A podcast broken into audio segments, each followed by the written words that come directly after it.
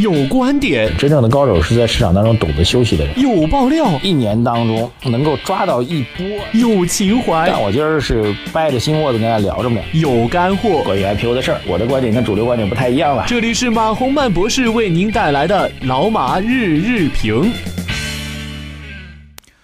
好，各位老马日评的听众朋友们，大家早上好。二零一七年的一月十六号，星期一啊，今天的消息面上的内容呢，我们首先讲一个不确定性吧。这不确定性，但是有可能给我们投资带来相对的确定性啊。什么东西呢？就是美国的后任总统啊，特朗普同志啊。那么很快了啊，二十号就是本周五的时候，他就要宣誓就职了啊。北京时间应该是本周五的晚上。啊，特朗普就要宣誓就职了，这哥们儿到底会给中美之间的政治贸易带来什么样的影响呢？啊，现在这个越来越不确定性啊。是上周呢，啊，中国派了一个小个子啊，马云同志啊，带着一百万的所谓帮助美国人就业一百万的这个故事吧，呃，去跟特朗普见了个面啊，特朗普同志很高兴啊，然后。这个据说中美之间的贸易据此有可能缓和啊，这这是上周的评论啊，这都说的都是已经过去的事儿。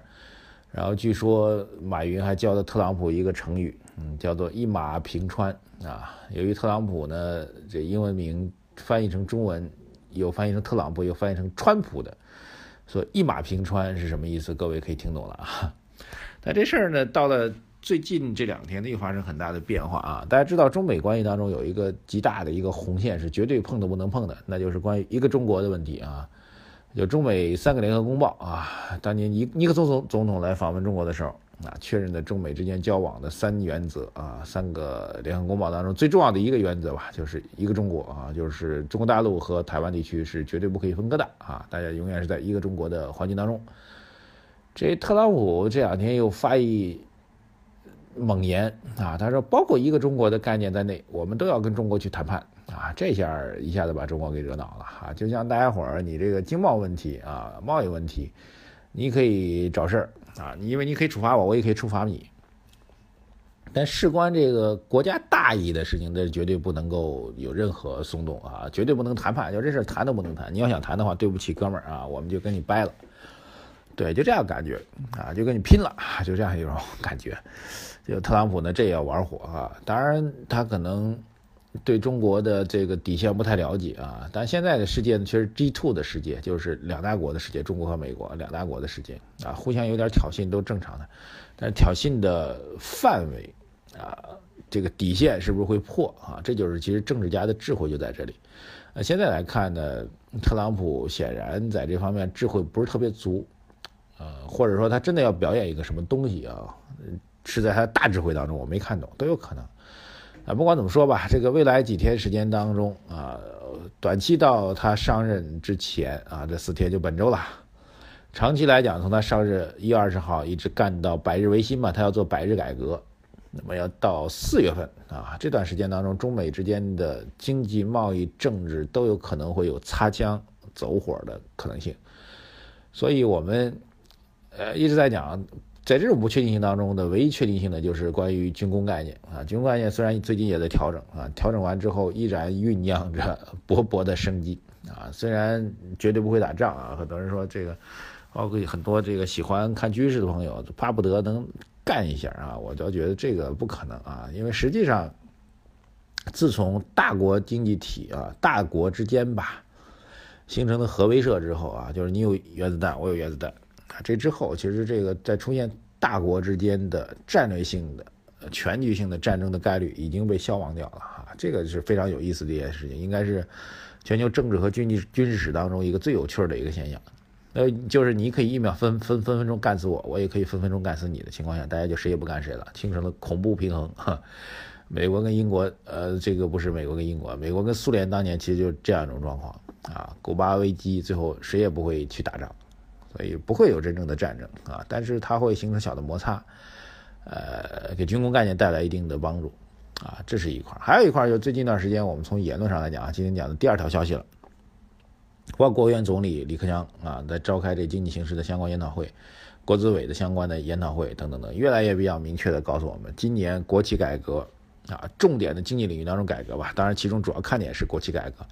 必须要出现实质性的突破啊，所以今年的投资依然不是大年，我觉得啊，但是对比于一六年来说，是一个相对比较确定的年份。一六年的投资领域，我们是从去年年中的时候，五六月份、六七月份开始给大家推基础设施建设、PPP、轨道交通等等等等这些渠道。